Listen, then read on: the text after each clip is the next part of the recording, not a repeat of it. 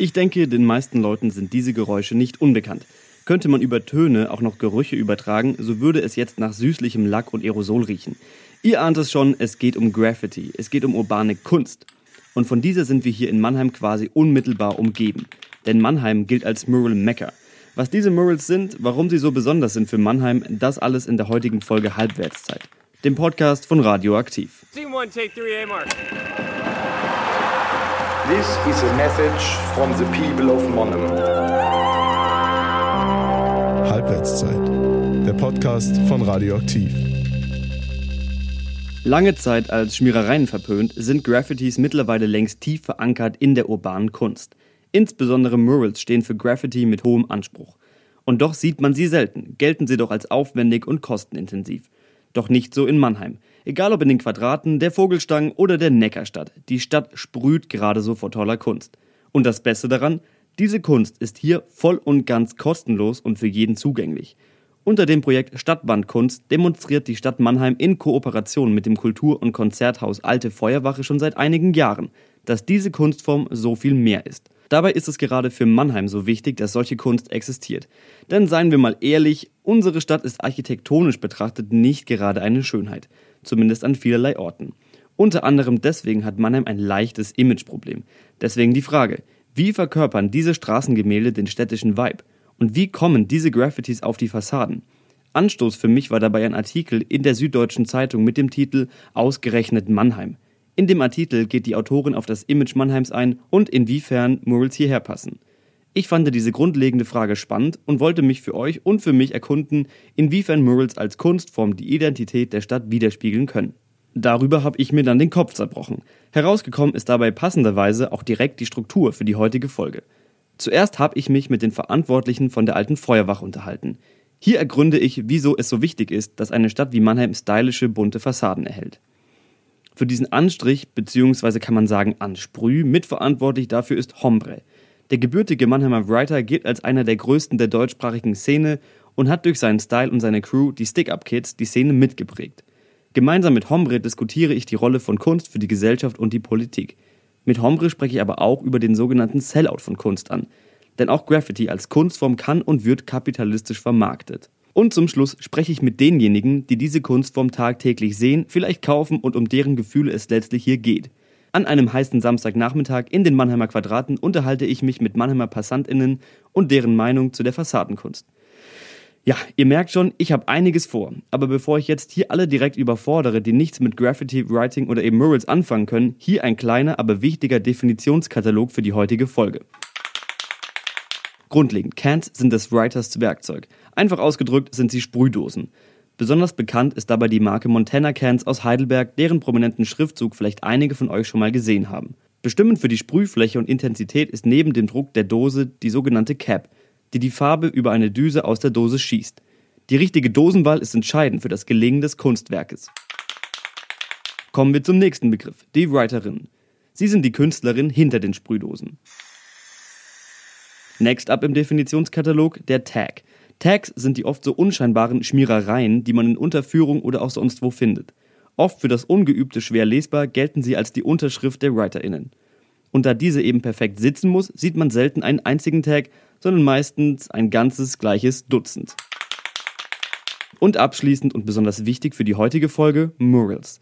Murals sind im Wesentlichen einfach nur Fassadenbilder. Dabei ist das nur absolut als Untertreibung zu verstehen, denn durch die große Fläche der Hausfassaden werden Murals schnell mal 30 auf 20 Meter groß. Diese werden auf freie Mauern, Fassaden oder Wände gesprüht, zum Teil auch mit Hilfe von Malerei unterstützt. Durch den vorgegebenen Raum greifen viele WriterInnen die Architektur mit auf. Aufgrund der Größe und den damit verbundenen Kosten sind Murals dabei fast immer Auftragsarbeiten und dadurch wiederum meistens legal. Historisch betrachtet existieren Wandmalereien bereits seit frühester Menschheitsgeschichte. Doch darum soll es heute nicht gehen. Spannend jedoch auch für die aktuelle Folge ist die Tatsache, dass Murals oft als politische Statements genutzt werden und wurden. So brachte in den 1930er Jahren die mexikanische Morales-Bewegung politischen Aktivismus großflächig auf die Fassaden Mexikos, um das Land nach der Revolution wieder zu vereinen. Tatsächlich werden politische Murals insbesondere häufig von totalitären Regimes missbraucht, um Propaganda massenwirksam zu verbreiten. Doch eben zum Glück nicht nur. Heute sieht man sie Stadtbilder aufhübschen oder auch Marken bewerben. Ich beschäftige mich dennoch in dieser Folge ausschließlich mit Murals, die den Anspruch haben, als Kunst verstanden zu werden. Gut, ich denke, damit ist das Grundlegendste geklärt und ich kann direkt überleiten.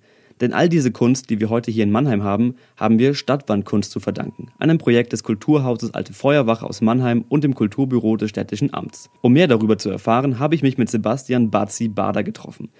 Er ist als Projektleiter verantwortlich für das Projekt und damit mein erster Ansprechpartner.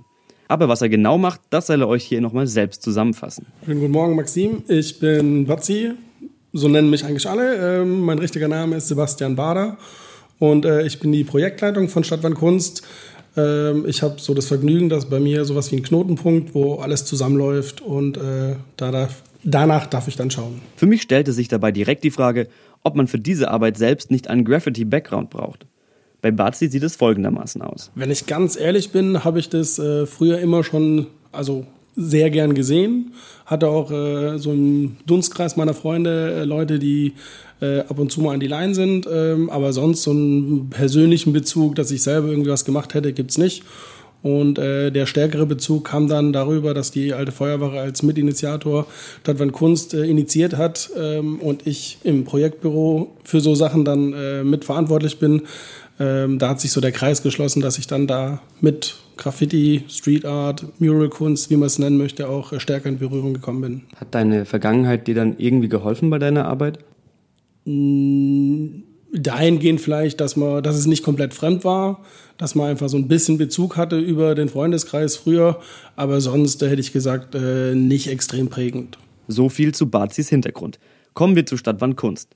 Seit einigen Jahren sorgt es dafür, dass Murals an Mannheimer Fassaden kommen. Doch wie genau kam es dazu?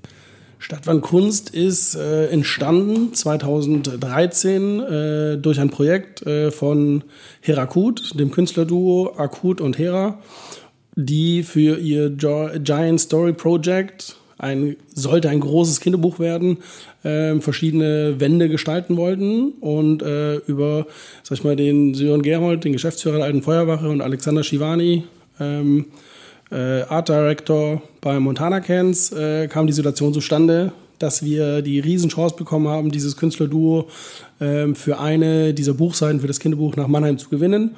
Und eigentlich sollte das ein einmaliges Projekt sein. Und äh, aufgrund der, äh, sag ich mal, sehr, sehr positiven Resonanz äh, von den Mitbewohnern, der Presse und sonst allen, die das in irgendeiner Form mitkonsumiert haben, haben wir uns dann entschlossen, das weiterzuführen. Aus einem einmaligen Projekt entstand also eine nachhaltige Erfolgsgeschichte. Insgesamt schmückten 32 Murals Mannheim, aktuell sind es 25, der Rest fiel leider Baumaßnahmen zum Opfer. Die KünstlerInnen kommen dabei aus aller Welt.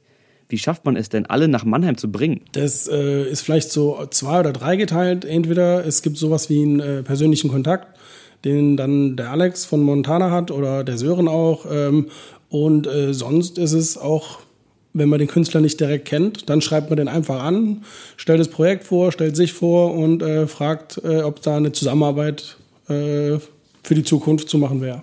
Dadurch, dass Stadtwand Kunst nicht nur ein einmaliges Erfolgsprojekt ist, sondern auch städtische Fördermittel zur Verfügung stehen und auch die GBG, die Mannheimer Wohnungsbaugesellschaft, städtische Gebäudefassaden zur Verfügung stellen kann, ist Mannheim dadurch ein attraktiver Spot, um ein Mural auf die Wand zu bringen. Mittlerweile fragen sogar VermieterInnen und HausbesitzerInnen selbst bei Bazi an, doch darf denn dabei jedes Mural auf die Wand? Wie werden die Künstler ausgesucht? Darf jedes Konzept auf die Wände gebracht werden? Also prinzipiell ähm, suchen wir aus nach Künstlern, die wir mögen, ähm, die das Museum in irgendeiner Form in der Bandbreite erweitern. Der Künstler selber hat einen Stil, der uns bekannt ist und äh, den wir im Prinzip auch deswegen sozusagen auswählen. Ähm, Einflussnahme auf das direkte Gemälde an sich wird keins genommen. Uns ist natürlich wichtig, dass es keine politischen unkorrekten Sachen sind oder ähm, dass es nicht irgendwie gegen unsere Grundwerte, das Grundgesetz oder sonst was verstößt. Aber das ist, glaube ich, eine Situation, die äh, spricht für sich selber und die muss man nicht extra äh, nochmal erwähnen. Und sonst ist es, äh, hört sich vielleicht ein bisschen tragend an, aber passt nicht jeder Künstler an jede Wand und nicht äh, jeder Künstler passt irgendwie in jedes Viertel. Und wir versuchen nicht äh, Wände aufzuhängen, wo sie nicht hinpassen, sondern die Idee ist, dass der Künstler da, wo er malt, dann auch äh, einen Bezug zur Umgebung bekommt und die Umgebung auch ähm, so, eine, so eine Symbiose, sag ich mal, einnimmt mit dem Gemälde. Das langfristige Ziel ist es, das urbane Street Art Museum Stadtwand Kunst immer weiter im Stadtgebiet auszubauen. Wie werden die Mural Spots ausgewählt? Es fing an mit den zur Verfügung stehenden Wänden, sage ich mal, von der GBG. Und da war natürlich auch das Interesse am Anfang zu schauen, dass es, sag ich mal, nicht auf der Schönau oder auf der Blumenau ist, äh, sondern irgendwo in der Innenstadt, wo die Kunst äh, auch äh, barrierefrei super konsumiert werden kann. Und ähm, dann hat sich, sag ich mal, so ein Netz aufgebaut, mal hier zwei Wände, mal da zwei Wände. Und dann haben wir angefangen zu schauen, dass man einfach äh, Lücken zwischen diesen Anhäufungen von Wänden zu schließen, dass man einfach auch spaziergangsmäßig oder fahrradmäßig einfach äh, eine Runde laufen kann, dass es einfach so ein bisschen zusammenrückt und äh, nicht nur sehr, sehr konzentriert auf einer Fläche ist, sondern die Idee ist, dass es sich auch sukzessive so ein bisschen ausbreitet über die ganze Stadt. Mannheim immer bunter zu gestalten, darauf soll und wird es hinauslaufen. Welche Rolle spielen dabei die Murals, abgesehen natürlich von ihren Farben? Das kann ganz viele Facetten haben. Auf der einen Seite ähm, habe ich das Gefühl, dass die Menschen, die sowas, äh, so, so ein Mural so, sozusagen vor die Nase gesetzt bekommen, ähm, sich erfreuen dran. Ähm, man hat vorher eine hässliche graue Wand gehabt und jetzt hat man ein Kunstwerk, was man im Prinzip jeden Tag äh, sehen und genießen kann und äh, auch auf eine besondere Art und Weise, wie es vielleicht nicht in einem Museum ist, weil in einem Museum ist das Bild immer perfekt ausgeleuchtet, es ist immer gleich, äh, die Helligkeit stimmt und so weiter und so fort. Und bei Stadtwand Kunst hast du die Möglichkeit, im Frühjahr ein anderes Licht zu haben wie im Sommer und im Herbst. Ähm, es ist ein Unterschied, ob man morgens um acht vor der Wand steht oder ob man abends um 21 Uhr vor der Wand steht. Und das bringt nochmal so eine ganz äh, interessante Facette rein, ähm, dass die Kunst immer auch sag ich mal, emotional von demjenigen, wie der drauf ist, einfach anders gesehen werden kann. Und auch im Laufe der Zeit, durch Sonneneinfluss, äh, Witterungsbeeinträchtigung, äh, verändert sich das Gemälde und dadurch bleibt es immer in irgendeiner Form spannend. Ähm, also das ist so dieser, dieser eine Aspekt, vielleicht die reine Betrachtung. Der andere Aspekt ist, ähm, dass Leute, die die Kunst mögen, sich vielleicht äh, in Stadtteile verirren, wo sie sonst nicht hingehen würden. Also es findet eine Durchmischung der Bevölkerung in irgendeiner Form statt und äh, man kann auch ein bisschen Augenmerk auf Stadtteile legen, die im Prinzip jetzt äh, aktuell so ein bisschen durch den Fleischwolf gedreht werden und versuchen oder man kann versuchen einfach ein anderes Bild auch darzustellen. Es geht also auch um das mediale Bild, das von Mannheim herrscht. Nicht selten wird Mannheim als hässlich, schroff und gefährlich abgestempelt. Insbesondere die Neckarstadt West erlebt gerade eine solche Stigmatisierung, obwohl sich gleichzeitig in diesem Viertel viele Projekte auftun, die das Viertel aufwerten wollen, ohne dabei eine Vertreibung der BewohnerInnen zu forcieren. Ein solches Projekt hat der gute Jonathan im vorletzten Podcast besucht, den Verein Mikrolandwirtschaft. Hört euch den Podcast doch nochmal an. Aber zurück zu Graffiti. Stadtwandkunst stellt sich dieser dargestellten medialen Perspektive entgegen und versucht dabei ganz gezielt eine Wirkung in bestimmten Problemvierteln zu entfalten. Welche wäre das denn, Bazi? Vielleicht muss man es ein bisschen konkreter sagen. Also wir versuchen kein anderes Bild darzustellen, sondern wir versuchen den Stadtteil so zu zeigen, äh, auch wie er ist, aber ähm, nicht unbedingt, wie es jetzt durch äh, viele mediale Beiträge gemacht wurde, einfach extrem nur negativ, sondern jeder Stadtteil und wenn man jetzt explizit die Neckarstadt äh, West heranzieht, jeder Stadtteil hat seine Probleme, aber jeder Stadtteil hat auch was sehr Tolles und äh, sehr Besonderes und äh, durch die Murals, die, sag ich mal, in diesen Stadtteil Stadtteil kommen, ähm, gibt es die Möglichkeit, wie vorher schon auch gesagt, dass die Leute einfach da hinkommen und sich das angucken und dann sich selber vielleicht auch äh, einen Blick machen können, was ist in dem Stadtteil denn wirklich los und nicht nur irgendwelchen medialen Beiträgen äh, Glauben zu schenken. Die Identität einzelner Stadtteile offenlegen, ohne negativ zu verzerren. Wer sagt, Graffitis wären nur plumpes Geschmiere, der wird durch so eine Antwort positiv vor den Kopf gestoßen. Ich frage mich dabei, inwiefern diese Murals es schaffen, die Mannheimer Identität wiederzuspiegeln. Denn häufig kriegen Mannheim und seine BewohnerInnen eine ganz bestimmte Attitüde zugeschrieben. Dabei oft von außen. Für Barzi sieht der Fall so aus. Also die Mannheimer Identität ist, glaube ich, geprägt durch eine sehr, sehr hohe Diversität. Und äh, die findet sich auch äh, in, in der Buntheit, in der Farbigkeit äh, der Bilder wieder. Und sonst, Mannheim ist äh, sehr direkt, sehr schnörkellos, manchmal vielleicht auch ein bisschen hart. Ähm, und wenn man, sag ich mal, mit dieser Mentalität gut klarkommt, dann äh, hat man auch ganz viele schöne, direkte Momente, mit denen man gut umgehen kann. Und das ist vielleicht auch eine kleine Parallele zu den Bildern. Die sind äh, sehr farbig, manchmal äh, sehr direkt, manchmal auch sehr schnörkellos, manchmal auch ganz tief und wirr. Und äh, diese Vielfalt äh, könnte man, glaube ich, mit Mannheim gleichsetzen. Tatsächlich wird der Punkt der Vielfalt später im Podcast nochmal aufgegriffen, nämlich vom lieben Hombre, meinem zweiten Gast. Vielfalt scheint tief in der Mannheimer Identität verankert zu sein. Hier leben Menschen aus allen Nationen der Welt miteinander und erweitern den gegenseitigen Horizont. Oft leben auch Arm und Reich nebeneinander. Doch hinsichtlich diesem Thema existiert in Mannheim seit Jahren ein Wandel. Viertel wie der Jungbusch und auch die Neckarstadt erleben eine anhaltende Gentrifizierung. Hippe Cafés und Bars, gut situierte Menschen, im Hintergrund ein farbenfrohes und ausdrucksstarkes Mural. Diese Szenerie kann man sich durchaus vorstellen. Besteht denn die Gefahr, dass Graffiti als Subkultur dazu beiträgt, dass Verdrängung forciert wird und dass die Murals der KünstlerInnen dafür sorgen, dass bestimmte Viertel so aufgewertet werden, dass sie nicht mehr wirklich vielfältig sind? Also sag mal so, dass diese Kunst, ähm, wenn man jetzt sag ich mal 20 Jahre zurückguckt, äh, bis heute lokal fähig geworden ist, auch in der Hinsicht, dass ähm, Museen, auch moderne, äh, sag ich mal, Ausstellungen sich damit befassen, ähm, zeigt ja schon, dass äh, Street Art in der Hinsicht oder auch Graffiti ähm, oder die Murals den Weg in, sag ich mal, eine breit gefächerte Akzeptanz gefunden haben. Es ist ähm, immer noch ein Stück weit, äh, sag ich mal, äh, Nische, aber es wird und wird mehr und mehr und es wird immer größer und größer. Ob jetzt, sage ich mal, die Gemälde den Stadtteil so aufwerten, dass sich das monetär niederspiegelt, müsste man abwarten. Ist jetzt schwierig zu sagen, aber die Aufwertung ähm, ist viel wichtiger dahingehend, dass die Leute einfach sehen, dass da was passiert oder auch äh, in gewisser Weise stolz sind, dass das äh, Gemälde bei ihnen vor der Tür sozusagen ist. Und man sieht es dann auch bei Facebook, Instagram, ähm, wo dann die Leute sehen, jo, das kenne ich, das ist bei mir um die Ecke. Und das ist vielleicht eher ein wichtiger Bestandteil, dem wir versuchen noch nachzugehen, ähm, anstatt äh, zu gucken, wie das monetär sich entwickelt. Hier scheint Barzi sich sicher zu sein, dass der von mir kulturkritische Effekt ausbleiben wird. Gleichzeitig wird klar, Graffitis werden mittlerweile auch von Städten wie Mannheim aktiv gefördert. Nimmt denn die Stadt irgendeine Form von Einfluss? Wie sieht die Förderung aus? Also die Stadt unterstützt uns dahingehend ähm, über das Kulturamt äh, mit einem kleineren monetären äh, Beitrag.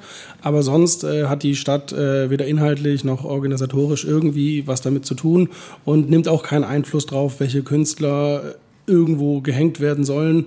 Ähm, also die Bilder, die gehängt werden sollen. Und ähm, da dürfen wir im Prinzip äh, schalten und walten, wie wir das äh, möchten und wie wir das auch für äh, gut empfinden.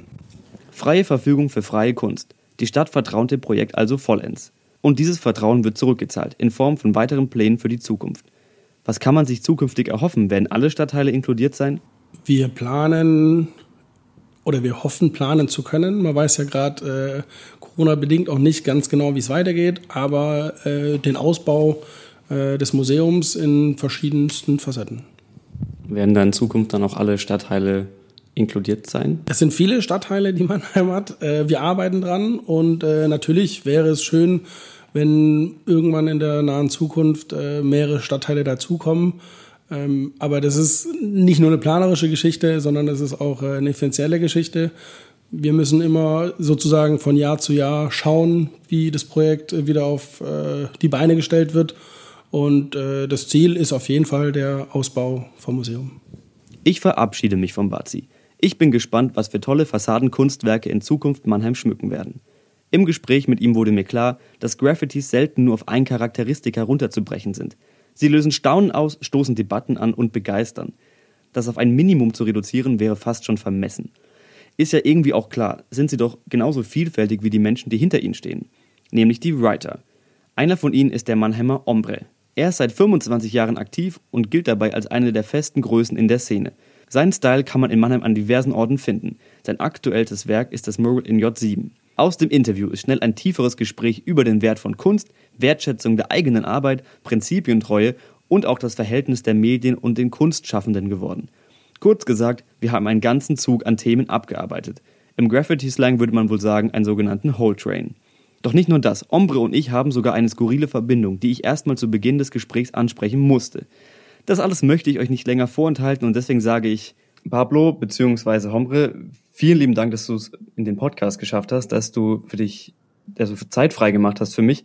Ähm, ja, hallo, wie geht's dir? Sehr gerne. Also ey, mir geht's gut und ey, ich freue mich da zu sein. Ich, ich freue mich auch über das Interesse und die Chance, um ein paar Sachen zu sagen. Ja, und ich bin gespannt, über was wir hier Super. schwätzen werden gleich. Cool. Dann erstmal Pablo, soll ich Pablo zu dir sagen oder Hombre, wie ist es dir lieber? Ja, nee, fürs Gespräch ist Pablo super. Das Alles klar. Gut, Pablo, dann habe ich erstmal eine Frage direkt. Und zwar, ich lebe in einer WG in Mannheim im Hafen und wir haben ein Graffiti von uns an der Wand und ich habe es dir mal per E-Mail geschickt. Ja. Ist das von dir? Ähm, also es ist äh, auf jeden Fall von mir, ich kann es nicht abstreiten, aber es hat auf jeden Fall auch, also locker eine Dekade auf dem Buckel, also es ist ey, mindestens 10 Jahre, eher 15 Jahre alt. Ähm, ich kann mich nicht daran erinnern, das gemacht zu haben, aber ich kann mich trotzdem nicht freimachen davon. Ähm, es war auf jeden Fall für einen Kollegen auch eine WG damals. Ich glaube für einen Kai Zagalla. falls er das irgendwie hört, hier schöne Grüße auf jeden Fall. Ich gehe davon aus, es war seine. Sehr schön, erster Shoutout nach zwei Minuten. ähm, ja, sehr nice. Wenn das Graffiti schon so alt ist, das bedeutet auch, dass du schon seit einiger Zeit im Game dabei bist. Und da wäre meine erste Frage erstmal an dich, ganz einfach. Wie kamst du eigentlich zu Graffiti? Ähm, ja, also, ich, also dieses Jahr sind es wirklich 25 Jahre, genau. Von daher bin ich so ein, so ein, so ein Mit-90er Graffiti-Anfänger. Äh, und ich glaube, damals war das halt für viele interessant. So, das war die erste Welle, wo es ein bisschen einfacher war. Also ich glaube, so die, die allererste Generation Graph in Deutschland, so äh, mit später 80er, Anfang 90er, die hatten es deutlich schwerer, weil es halt gar nichts gab. Ähm, für mich und für meine Generation war es dann schon so, also es gab halt so ein, zwei, wenn auch sehr kleine und versteckte Dosenläden. Äh, es gab irgendwie ein, zwei Magazine in Deutschland. Also der Einstieg war jetzt nicht so krass schwer. Und es gab auch dementsprechend ein paar mehr Leute, wo das gemacht haben und uns angetriggert haben. Und so war das im Grunde bei mir auch ganz auf den Kern gebracht. Waren es, glaube ich, so ein paar Kollegen, die die Schule gewechselt haben. Die kamen aus Frankfurt und saßen halt dann zum Schuljahresanfang in der Klasse und haben angefangen, diese komischen Buchstaben auf Papier zu kritzeln. Ja, und das waren auf jeden Fall die coolen Jungs so. Und was die gemacht haben, war demzufolge auch cool. Und das wollte man natürlich auch können. Ne? Und ja, dann hat man da die erste Graffiti-Luft geschnuppert ein bisschen. Ja, nice. Ähm, es gibt so ein Zitat von Sartre, sehr gut im Interview direkt in der zweiten Frage mhm. direkt einen Philosophen zitieren, aber das ungefähr lautet, das Schaffen bestimmt das Sein. Inwiefern bestimmt denn Graffiti auch noch heute deine Identität? Ja, also ey, zu, zu einem ganz, ganz großen Prozentteil so. Also ich möchte jetzt nicht irgendwie den, den Anteil meiner Eltern schmälern, das vor allem nicht so. Die haben wirklich gute Arbeit geleistet bei der Erziehung so. Ähm, und der andere große, die andere große Komponente ist ein normales Umfeld und die Freunde, wobei ich da echt sagen kann, dass es bei mir also seit, seit Jugendlichen, seit Teenagerjahren auch ganz stark geprägt war von Graffiti. Also ein groß, groß, Großteil meiner Bekannten sind ey, entweder jetzt noch Aktivisten oder ehemalige Graffiti-Maler oder wie auch immer. Also das, mein Umfeld ist auch schon stark definiert durch Graffiti.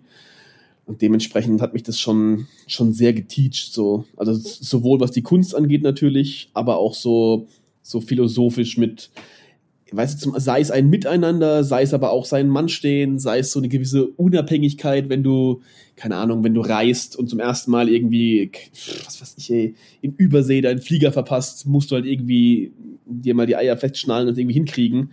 Also all so Sachen, die auch fürs Leben sehr relevant sind und später natürlich auch dann irgendwie fürs Geschäft, fürs Business da war Graffiti neben meinen Eltern schon auf jeden Fall so der, der zweite ganz große Lehrer, der mich zu dem gemacht hat, der ich heute bin. Also ähnlich wie man es aus Musikergeschichten hört, bei dir relativ ähnlich mit dem Umfeld und dieser Passion für diese Kunstform. Ja. Ähm, was glaubst du denn, was für, was für einen Einfluss Graffitis auf Städte haben, in denen sie am Ende des Tages hängen oder kleben? Wie kann, wie kann ich richtig äh, ausdrücken, dass Graffitis sich an Wänden befinden? Hm, gute Frage. Also hängen ist ja auf jeden Fall falsch, ne? Also man kann es ja mhm. nicht wieder abhängen so. Äh, kle kleben ist schon richtig, auch wenn es so einen komischen Beigeschmack hat. Ähm, Graffiti, die auf Wänden. Die Wände zieren. Machen wir es doch so. Sehr schön. Machen wir einen Workaround einfach.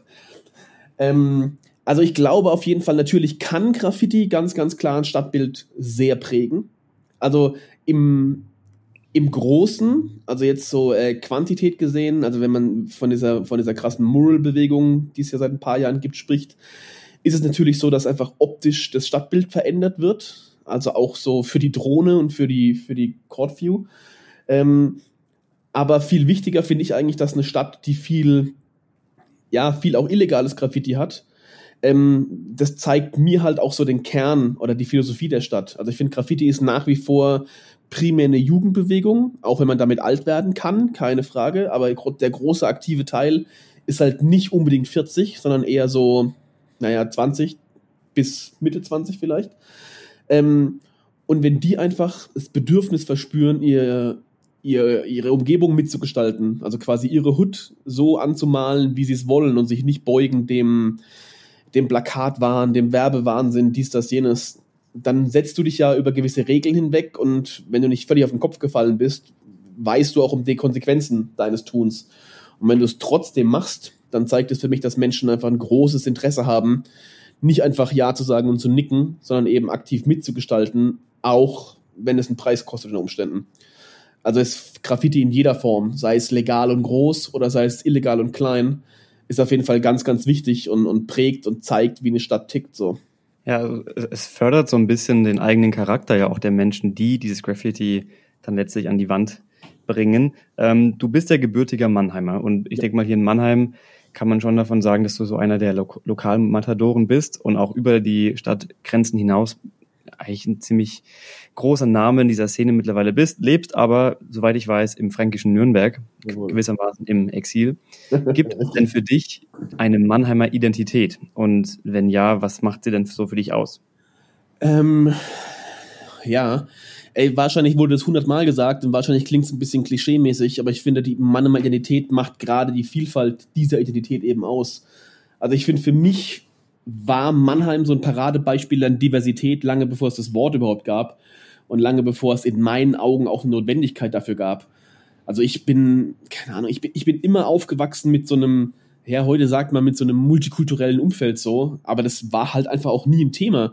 Das war so ein ganz natürliches Miteinander, so, weißt du, also ich bin, ich bin in Neckarstadt aufgewachsen so und ey, wie gesagt, wie wir vorhin gemacht haben, hier WG, Jungbusch, Kollegen, überall so also über die ganze Stadt verteilt, hatte man halt so ein Netzwerk, das, ja, aus allen, aus allen Altersklassen, aus allen Schichten, aus allen, ja, das klingt jetzt so super gutmenschmäßig so, aber es war einfach ganz normal. Man hatte Freunde, die waren zehn Jahre jünger, man hatte Freunde, die waren zehn Jahre älter, äh, man hatte Freunde aus Deutschland, man hatte Freunde mit türkischem Background so. Das war alles völlig irrelevant, weil es halt Freunde waren und Aktivisten und die haben was gemacht und wir haben gemeinsam was getan und so. Und es wurde auch nie hinterfragt. Und ich finde, für mich ist das einfach so, das, das, das verschafft Mannheim so ein, so ein Grundbrummen. Also diese, ja, weißt du, wie so viele Bienen, viele Fliegen zusammen, die, die kreieren so einen Sound. Und das ist für mich auf jeden Fall Mannheim. Also du kannst halt irgendwie vom, weißt du, läufst zum Lindenhof über die Innenstadt, äh, hinter, keine Ahnung, die, die Haarquadrate in Jungbusch und es ist ja alles so ein smoother Übergang. Das ist ja nicht so eine harte Kante und plötzlich bis in einer anderen Welt, sondern es ist ja alles, alles greift schön ineinander. Und das macht für mich diesen unglaublichen Flair aus, den Mannheim hat so und den ich auch sehr, sehr, sehr liebe, seit ich weg bin, wieder viel mehr als äh, zu meinen letzten Zeiten, als ich da gewohnt habe noch. Genau, darauf wollte ich jetzt mal eingehen, weil Nürnberg, ich habe selbst mal in Nürnberg gelebt eine Zeit lang, ist ja eine sehr historisch geprägte Stadt, also das super viele so mittelalterliche Bauten.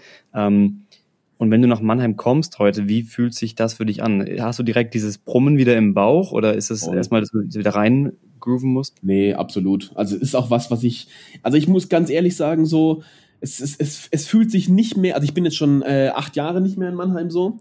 Es fühlt sich nicht mehr so 100% an wie nach Hause kommen. Das ist einfach der Zeit geschuldet so. Aber dieses Brummen auf jeden Fall. Also auch wenn sich viel verändert hat, da brauchen wir gar nicht drüber reden so. Also Jungbusch ist nicht mehr das, was er 2000 war und ähm, auch die Innenstadt hat sich verändert. Aber es ist trotzdem noch, ja, diese, diese, dieses Großstadt-Flair, was halt auch Nürnberg so gar nicht hat, ne? Also Mannheim ist halt so, hat für mich immer diesen Arbeiterscham, den ich halt sehr, sehr schätze. Ähm, und eben dieses, ja, so hart aber herzlich, weißt du? Also man trägt Herz auf der Zunge so und es ist nicht alles, auch die Stadt an sich ist ja bis auf ein paar Ausnahmen jetzt nicht so schön schön, also nicht so postkartenschön.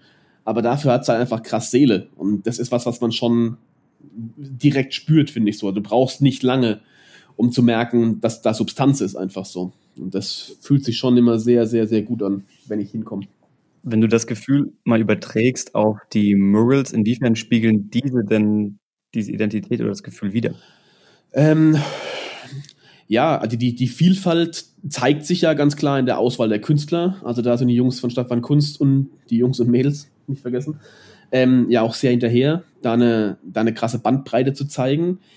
Also zum einen, um den Leuten auch zu zeigen, wie viele verschiedene Arten von Street Art es gibt, dass es eben nicht nur das Klischee irgendwie große silberne Buchstaben ist, aber auch eben nicht nur äh, schöne semi-abstrakte Frauenporträts, sondern es ist eben im Grunde für jeden was dabei.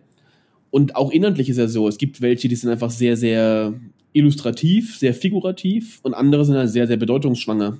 Also du kannst ja von Dingen, die eigentlich schon eine reine Grafik sind, die einfach nur schick sind und schön sind, bis hin zu irgendwelchen Dingen, die auch auf so, auf so krasses lokales oder weltpolitisches, aktuelles eingehen, so, findest du halt alles.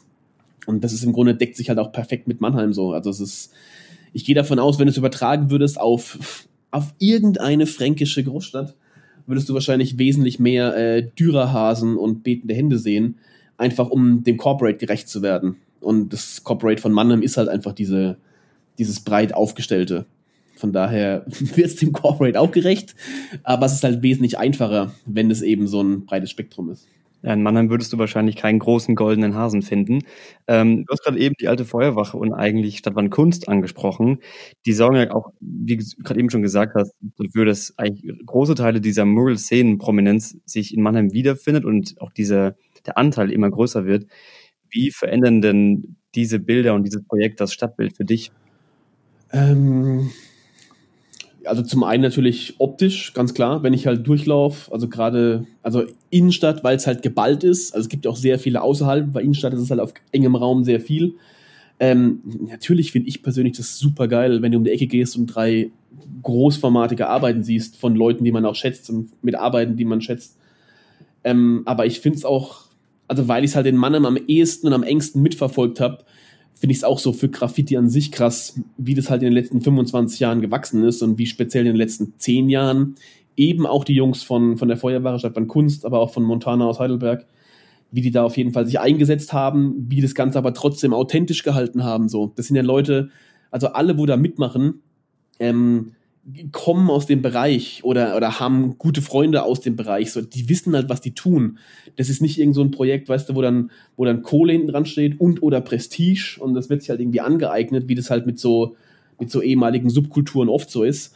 Sondern jeder, der involviert ist, dessen Herz schlägt für die Sache so. Die machen das nicht irgendwie, um eine gute Presse zu kriegen oder um irgendwelche Töpfe angraben zu können für kulturelle Förderung, sondern die machen das, weil sie es geil finden so und weil sie Bock haben, dass ihre Stadt schöner und bunter wird und weil sie Künstler supporten wollen, die sie selbst feiern.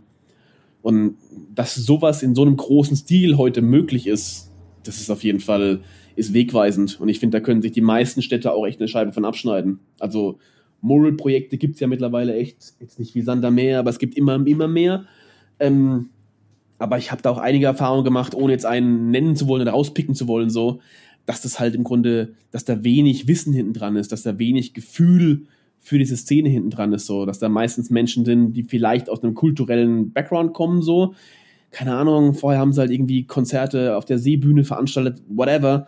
Und jetzt ist halt gerade Street Art der heiße Scheiß. Aber das, das, du merkst halt ganz schnell, ob das irgendwie echt ist, ob das real ist, wie das so schön heißt.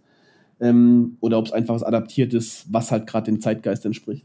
Das deckt sich auch sehr so mit dem Gefühl, was ich bisher hatte. Ich habe heute Morgen mit dem Bazi aus der Feuerwache gesprochen, ähm, der mir, mir auch klar vermittelt hat, so er hatte das halt früher in seiner Jugend so im Umfeld und dadurch hat sich das relativ natürlich gefügt, dass er dann bei der Feuerwache dieses Projekt übernommen hat ähm, und dann eben mit lokalen Künstlerinnen und Künstlern, aber eben auch mit Montana, wie du gesagt hast, aus Heidelberg zusammengearbeitet hat.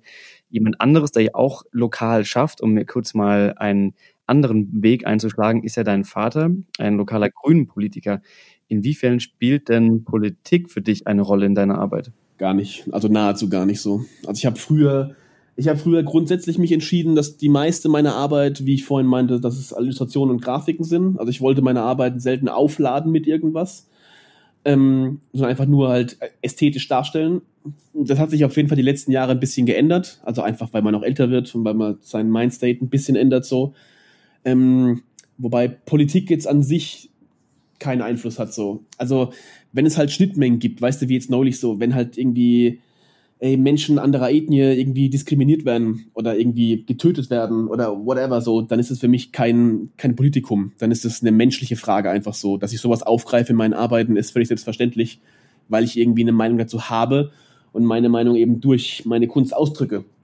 Aber das ist für mich, wie gesagt, nicht in dem Sinne politischer Inhalt. Das ist, ich, das sind Inhalte, klar, die, die tangieren mich und die beschäftigen auch die Politik so. Aber grundsätzlich geht es da um, ja, um, um, um menschliches Basisverhalten eigentlich so, ganz ehrlich. Ähm, also da, da klinge ich mich schon gerne mal ein. Wenn es mich eben berührt, würde ich es auch nicht machen, wenn es mich völlig kalt lässt so. Also eine Meinung zu irgendwas haben, ist, ist ein Privileg, aber halt auch keine Pflicht so. Ich finde, wenn ich zu irgendwas keine Meinung habe, dann auch lieber mal die Schnauze halten, als irgendwie Halbwissen daher gackern. Ähm, ja, ich hoffe, die Frage ist beantwortet einigermaßen. Die Frage ist beantwortet. Du hast es gerade eben schon angesprochen, deine Arbeiten sind selten wirklich aufgeladen. Eine Arbeit von dir, die gewissermaßen schon aufgeladen ist, ist ja dein neuestes Mural, ähm, was ja den passenden Titel Load trägt. Ähm, und dass du an die Fassade des Gebäudes für jugendliche Obdachlose in Mannheim gesprüht hast. Und es verdeutlicht ja so ein bisschen, wenn ich jetzt hier mal so frei interpretieren darf, so die Päckchen, die wir alle so im Leben tragen. Welche Rolle kann denn Graffiti spielen, um mit diesen Päckchen klarzukommen? Also zum einen ist es ganz basismäßig so ein, es ist ein Ausgleich. Also wie halt andere zum Sport gehen oder, keine Ahnung, vielleicht auch irgendwie ein bisschen Netflix suchten oder, ey, oder abends auch mal irgendwelche äh, Stoffe konsumieren, um einfach runterzukommen, ist, ist Graffiti und Kunst oder Kreativität allgemein, glaube ich, auch so ein Kanal, um mal durchzuatmen. Das ist ganz klar. Zum anderen ist es auch eine Möglichkeit, viele Päckchen sich gar nicht erst aufzubürden. Also ich finde, Graffiti ist eine ziemlich, ähm, ziemlich aufgeschlossene Kultur, zumindest bis zum gewissen Grad. Man, man, man, man kann die Welt damit sehen. Man hat irgendwie, man hat Leute mit einem sehr, sehr ähnlichen ähm, Gedankengut um sich rum. Ähm, also viele Probleme tauchen da gar nicht erst auf. Also jetzt blöd gesagt, guck mal, keine Ahnung, ich bin im Fußballverein so und dann ist halt irgendwie meine große Sorge, ey, gehe ich zu oft zum Training, um meine Familie nicht zu sehen oder gehe ich zu selten zum Training, gewinne den Pokal nicht. Und also so ein Competition-Gedanke fällt da weg. Ich komme gerade ins Brabbeln, ich ver verlaufe mich gerade ein bisschen. Ähm, es ist auf jeden Fall, es ist ein bisschen Prophylaxe gegen ein paar Päckchen und es ist generell ein Ausgleich. Und es schafft auch, wenn du, ne, wenn du lang genug dabei bist, um irgendwann nicht mehr nur aktiv Kunst zu machen, sondern auch versuchst, dich ein bisschen mit der Legacy in der Philosophie zu beschäftigen, dann macht es deinen Kopf sehr auf. Hinterfragst du, dann schüttelst du diese, diese philosophisch-mentale Schneekugel ein bisschen. Und äh, wenn sich das Ganze mal abgesetzt hat, dann erscheint sehr vieles klarer. Also kennen wir alle, ne? wenn wir unsere Probleme mal angehen, dann machen wir uns Luft, dann fühlt sich irgendwie nach einem harten Kampf auch ganz gut an. Und das kann Graffiti schon auch sehr, sehr gut, dass man eben sich beschäftigt mit Ansätzen, die dann meistens weit über die Grenzen der Kunst hinausgehen und uns alle äh, mental, seelisch auch tangieren. Also gewissermaßen so ein, so ein Seelenzugang, den man da sich selbst baut, wenn man das lang genug und mit vielleicht ein bisschen Talent verfolgt. Ja. Ähm, ich habe das Gefühl, dass man dafür oft ein gewisses Verständnis aufbringen muss und ich habe mich jetzt am Samstag ein wenig vor den Murals in F6 rumgedrückt, also da, wo jetzt Akut das Neueste hingesprüht mhm. hat. Ähm, und einige Leute, mit denen ich gesprochen habe, waren irgendwie verdutzt, wenn ich ihnen erklärt habe, was ich hier mache, wieso ich mit ihnen sprechen möchte und dass diese Fassadenbilder eben auch Graffitis sind. Ja. Und da ist meine Frage an dich und ich denke mal die Frage, mit der konfrontierst du dich wahrscheinlich persönlich häufiger woher kommt denn dieses krasse Unverständnis eigentlich gegenüber Graffiti? Ähm, naja, Konditionierung natürlich. Also ich, ich glaube, also das Unverständnis gegenüber Graffiti ist schon relativ ungebrochen. Ähm, das, das, das Problem heute, was ich, oder was ist das Problem? Die Chance, die ich heute sehe, ist, wie du gesagt hast, den Leuten zu erklären, dass das, was sie da gerade gut finden, in groß an der Wand und legal, ja im Grunde schon auch eine Form von Graffiti ist oder zumindest eine, eine Entwicklung davon. Das ist auf jeden Fall so ein Door-Opener ein bisschen, weißt du? Also man, man, man macht irgendwas, wo die Leute zugänglich sind und wo die Bock drauf haben, so. Und da kann man ja ansetzen, quasi zurückzulenken und denen zu erklären, wo das herkommt und warum eben so eine Ausdrucksform wichtig ist und gut ist und positiv ist. Ich glaube, dass die meisten Menschen immer noch, wenn sie an Graffiti denken, so, klar, das sind die, die großen silbernen Buchstaben in der Bahnhofsunterführung, die keiner lesen kann. Ne? Das ist halt so, es ist unverständlich so, es ist, es ist schmutzig so, es schafft halt Angstzonen. Es ist ja meistens auch irgendwie in Randbezirken und nicht so direkt in der Innenstadt. Also von daher hat es ja auch schon so einen, so einen Schmuddeltouch manchmal. Ähm, ja, also so, soweit dazu, wo das, glaube ich, herkommt.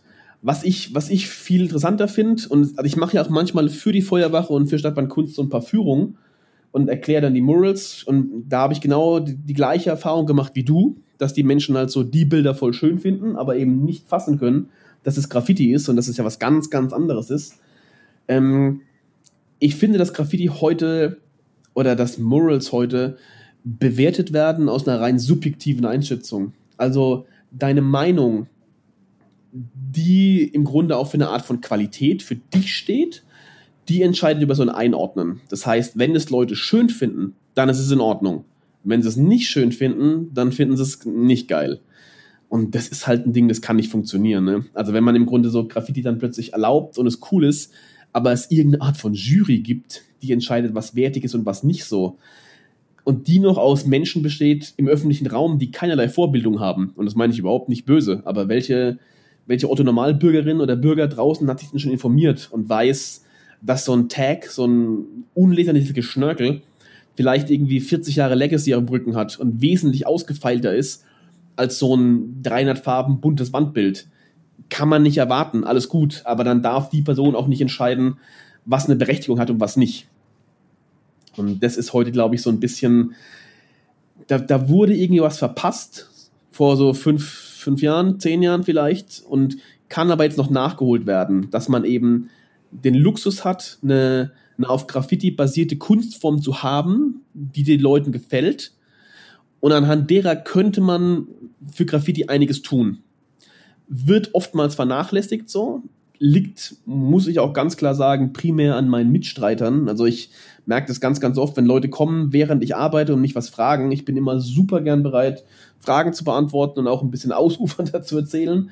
Ähm, aber das stößt immer auf, auf Gefallen, das finden immer alle super, aber sie sagen dann auch so, dass, dass es ganz selten ist, dass jemand Bock hat halt.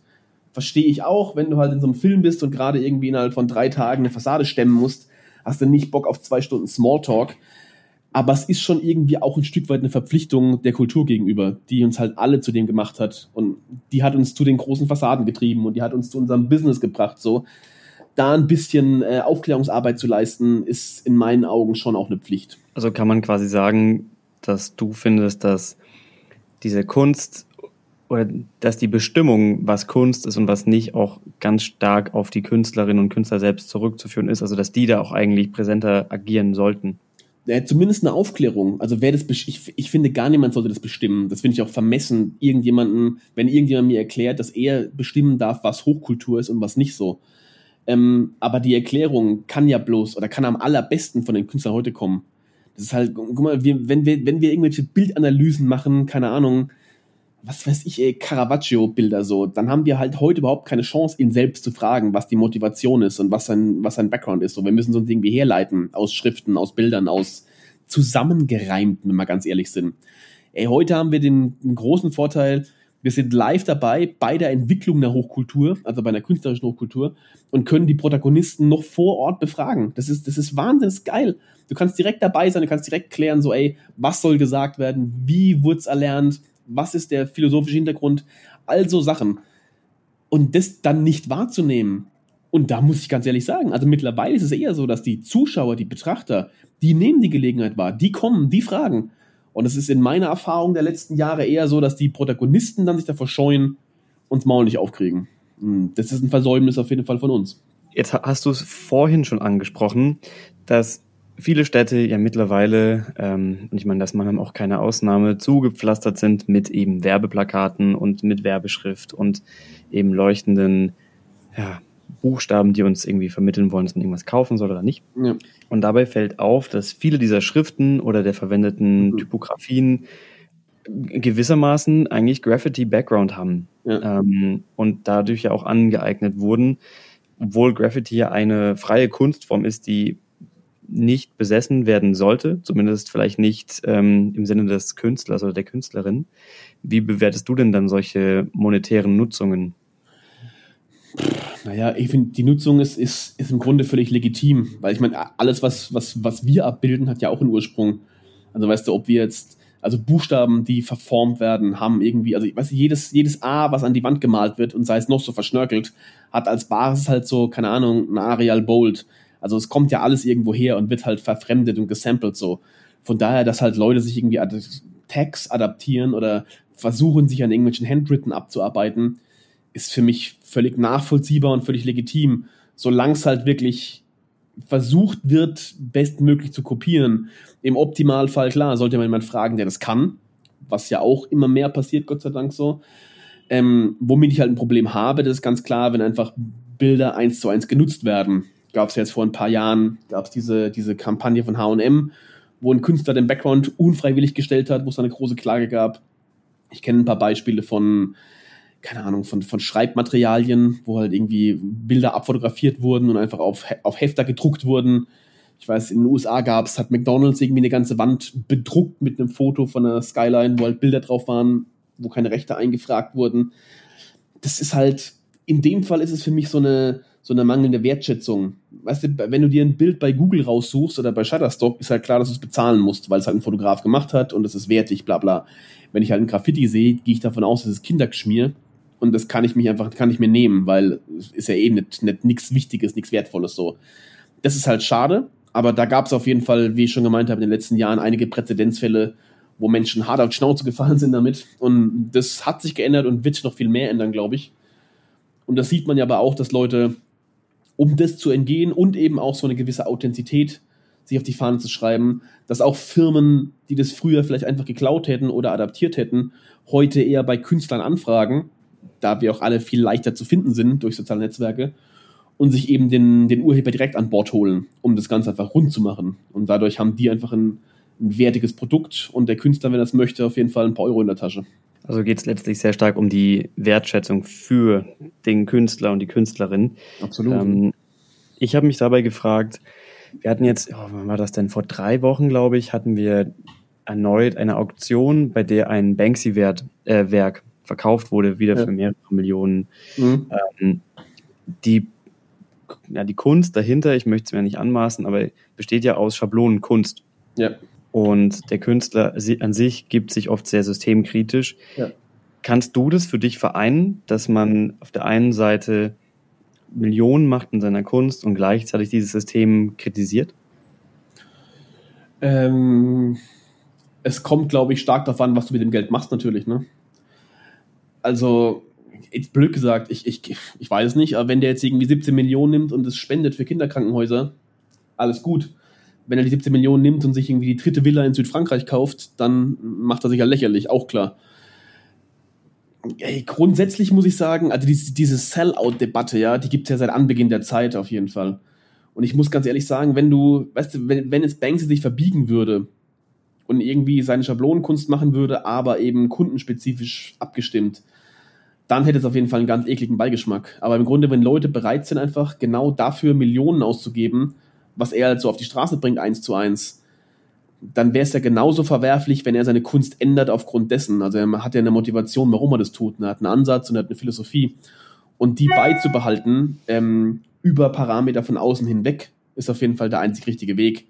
Und das gilt eben sowohl nach oben als auch nach unten. Also er sollte weder sich anpassen, weil es bezahlt wird, noch sich irgendwie abwenden. Einfach, ey, hold the line. Bleib bei deinem Ding und alles ist gut. Wenn Leute Scheiße finden, dann ist es so. Und wenn Leute 17 Millionen bezahlen, dann ist es auch so. Dann sind wir für mich schon bei der letzten Frage angekommen. Und zwar, ich würde gern von dir wissen, und vielleicht hast du es in Teilen jetzt auch schon beantwortet, aber was müsste denn in Zukunft anders gemacht werden? Also von Seiten der Künstlerinnen und Künstler, aber vielleicht auch von Seiten der Medien, damit Künstler wie du als solche auch anerkannt werden und eben ja, in das Bewusstsein der Leute eindringen? Puh, ja. Also ich finde auf jeden Fall sollte so eine nach wie vor herrschende so eine Antipathie ein bisschen abgebaut werden. also von, von beiden Seiten, aber ich weiß auch, dass für viele Maler immer noch so jede Art von Pressearbeit der Feind ist und jede Art von öffentliches Statement ist der Feind, weil das macht man nicht. Wir sind in der Untergrundkultur und so. Das ist auf jeden Fall falsch im Sinne von, wenn es irgendwo hingehen soll, wenn sich was verändern soll, muss man es halt anstoßen. Man darf nicht zu Hause hocken, warten, bis es von allein passiert und motzen, wenn es nicht so ist. Also von daher finde ich halt einfach so eine, so eine Aufklärung ist ganz wichtig. Jeder soll sich mitteilen, was, was er tut, warum er es tut.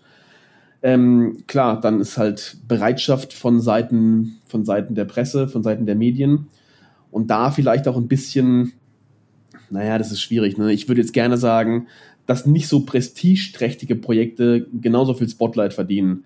Aber natürlich ist so eine, so, eine, so eine Medienkiste auch irgendwie abhängig von Auflage und abhängig von Informationen dass die jetzt nicht irgendwie an eine, an eine legale Hall of Fame gehen am Samstagmittag und da Leute interviewen, ist schon nachvollziehbar. Von daher ist es ein rein theoretischer Punkt, den ich gerne verstärkt sehen würde.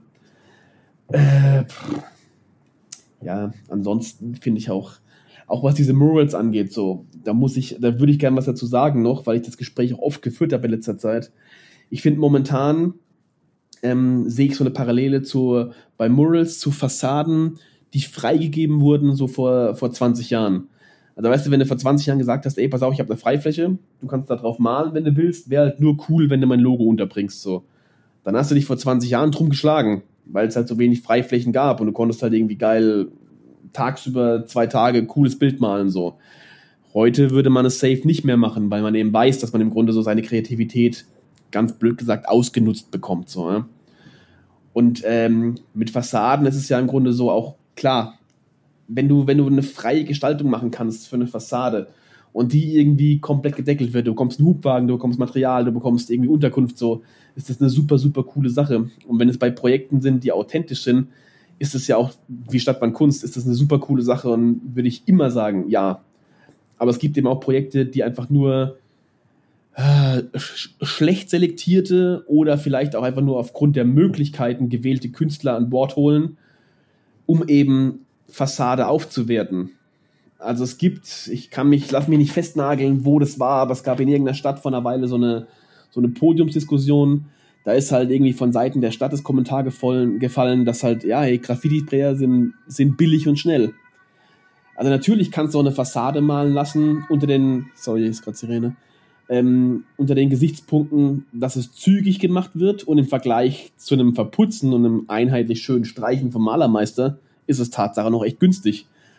Aber das sollte ja nicht der Grund sein, warum du einen Künstler holst. Ne? Du sollst einen Künstler holen, weil du fühlst, was er tut und weil du die Wertigkeit seiner Kunst irgendwie spürst. Mhm.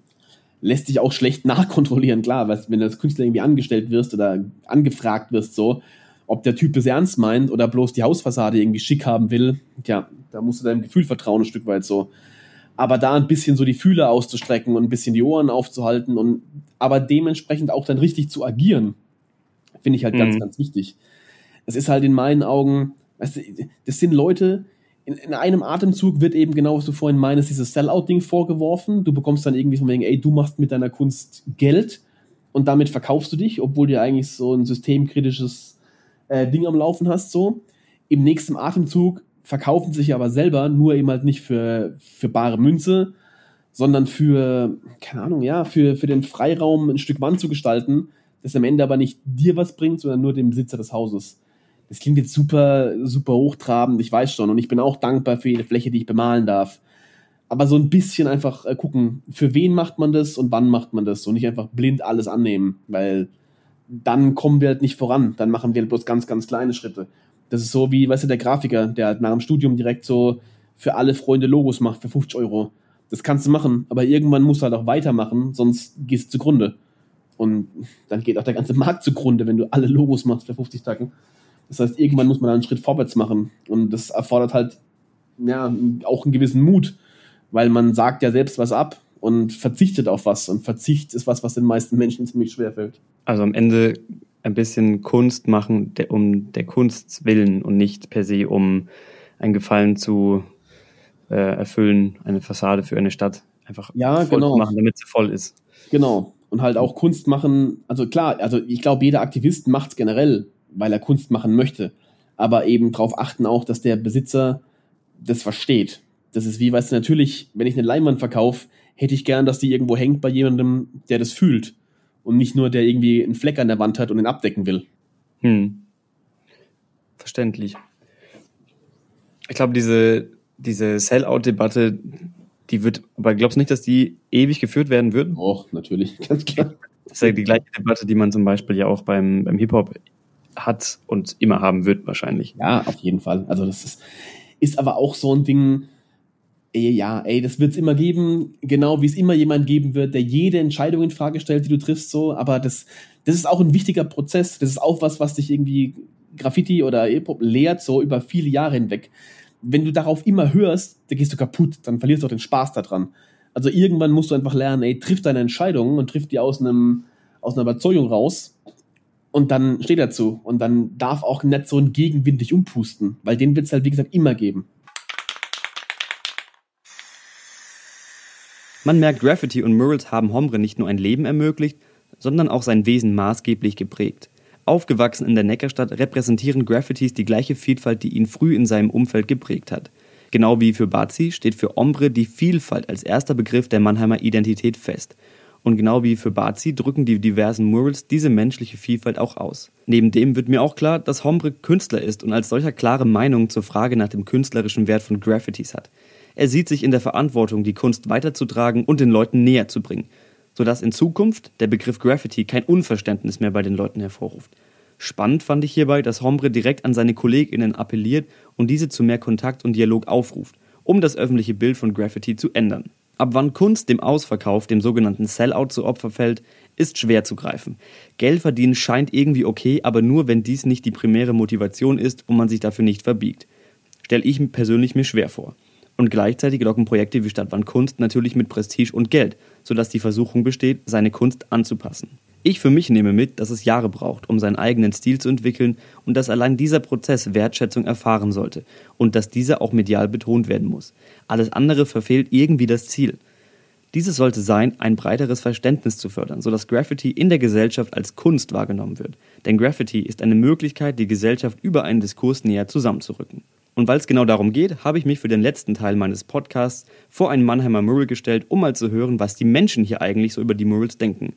Dazu bin ich samstags in die Innenstadt gegangen und habe mich vor das neueste Mural des Künstlers Akut gestellt.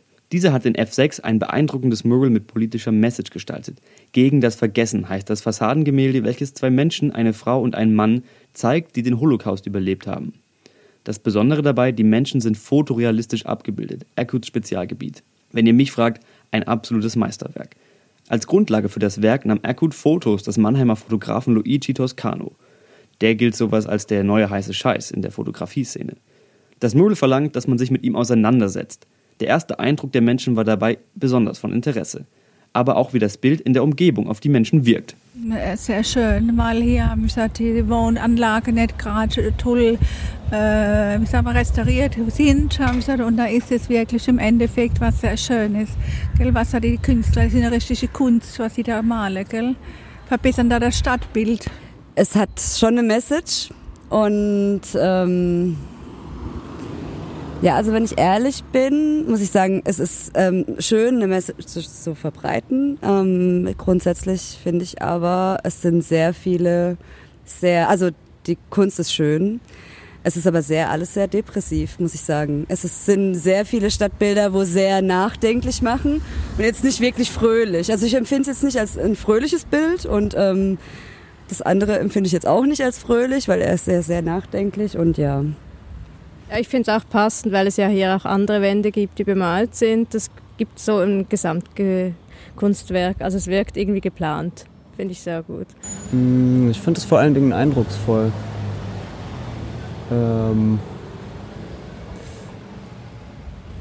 Gefühl ist ein bisschen schwierig zu sagen, weil es hat irgendwie widersprüchliche Informationen, weil es sehr bunt ist, aber ähm, definitiv auch einfach ein schweres Thema behandelt und äh, so einfach emotional irgendwie einen Kontrast erzeugt, den ich nicht so einfach greifen kann. Es zeigt sich, die Menschen sind angetan, haben aber auch Kritik, die Grundlage für zukünftige Murals sein könnte. Offensichtlich erfüllen die Murals ihren Zweck. Die Menschen beschäftigen sich mit dem Thema. Dieses Kontraste-Denken sorgt ja letztlich für den Austausch. Apropos, steht denn dieses Bild in Kontrast zu Mannheim für euch? Zum Kontrast nicht. Es spricht halt sehr viel aus oder es sagt sehr viel aus, das Bild. Haben gesagt, ich weiß nicht, ob Sie schon haben gesagt, am Rheindamm waren. Unten haben gesagt, da ist ja dann die Passage, haben gesagt, wo man durchläuft, war sehr schön bemalt. Aber da haben wir dann wieder Leute oder junge Leute, haben gesagt, das in Brand gesetzt. Und es ist sehr schade. Normalerweise müssten mehr Gebäude so, haben gesagt, bemalt sein. Nee, Nein, ich finde, das ist ein, äh, es, es, wirkt individuell, weil es eine Botschaft hat.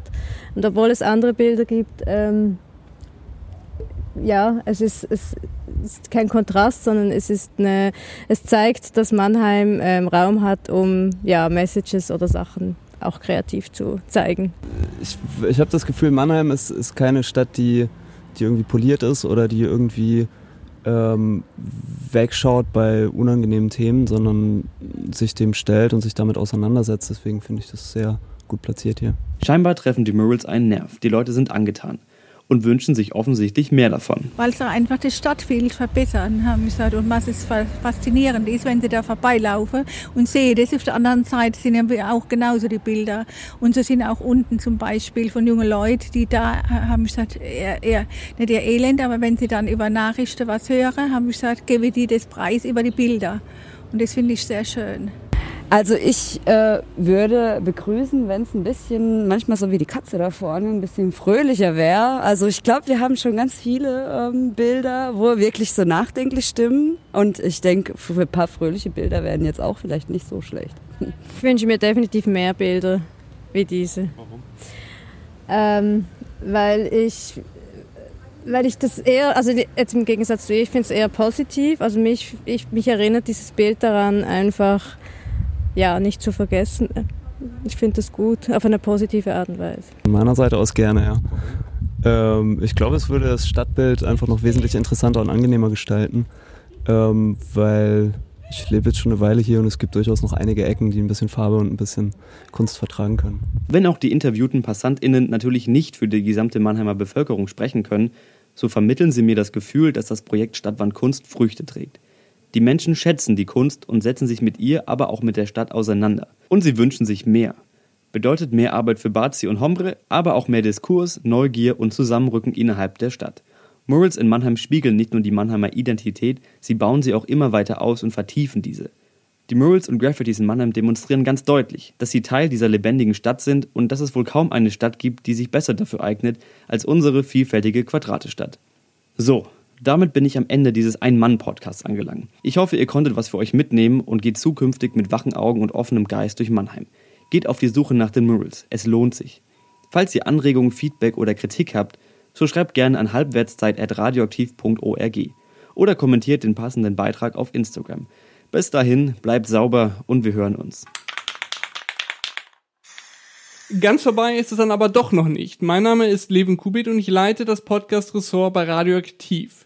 Diese Podcast-Folge war die siebte unseres noch recht neuen Formats Halbwertszeit. Nach dieser Folge werden wir eine kleine Sommerpause einlegen, aber keine Sorge, wir werden zum Semesterbeginn wieder mit neuen spannenden Themen zurück sein. In der Zwischenzeit würden wir gerne von euch hören. Ja, uns würde sehr interessieren, wie euch Halbwertszeit gefällt. Wie gefällt euch der Stil, die Länge und vor allem die Themen? Wollt ihr mehr Regionales aus Mannheim oder darf es ruhig wie in der Vergangenheit auch mal über die Stadtgrenzen hinausgehen? Schreibt uns gerne eure Meinung. Nur so können wir den Podcast weiterentwickeln und ihn immer besser machen. Kritik oder Lob, Vorschläge oder Gedanken, lang oder kurz, das ist uns egal. Wir freuen uns über jede Nachricht, denn eure Meinung liegt uns am Herzen. Wir machen den Podcast schließlich für euch, die Radioaktiv Community. Und wenn ihr Themenwünsche habt oder einen Interviewgast, den ihr gerne mal näher kennenlernen wollt, dann schreibt das gleich mit in eure Nachricht. Ihr könnt uns entweder per Direktnachricht auf Instagram oder Twitter erreichen oder ihr schreibt eine E-Mail an halbwertszeit.radioaktiv.org. Und in der Zwischenzeit, solltet ihr noch nicht alle Halbwertszeitfolgen gehört haben, findet ihr in unserem Podcast-Feed noch einiges Spannendes zu hören. Wie kann nachhaltige Selbstversorgung ausschauen? Oder wo liegen die Grenzen im All? Für diese Folge haben Jacqueline und Maxim mit dem Chef der Europäischen Weltraumorganisation gesprochen, der spannende Antworten auf diese Frage gibt. Gerade durch die Corona-Krise werden wir auch das Thema Verschwörungsmythen nicht los. In der zweiten Folge von Halbwertszeit haben wir uns deswegen explizit mit diesem Komplex auseinandergesetzt. Und jeder von uns hat wahrscheinlich in den vergangenen Monaten von irgendeinem oder irgendeiner Bekannten einen dubiosen Link bekommen mit der Nachricht dazu, schau dir das mal an. Nach unserer Folge zu Verschwörungsmythen wisst ihr dann auf jeden Fall besser, damit umzugehen. Und wenn euch interessiert, was Corona mit unserer Psyche macht oder wie Wissenschaft funktioniert und vielleicht in Zukunft besser kommuniziert werden kann, dann haben wir dazu auch die passenden Folgen. Halbwertszeit ist ein Podcast von Radioaktiv, den ihr auf Spotify, Apple Podcast, Deezer und überall sonst, wo es Podcasts gibt, findet. Ich wünsche euch jetzt im Namen des ganzen Radioaktiv Podcast Ressort einen schönen Sommer und wir hören uns dann wieder zum Semesterbeginn. Tschüss.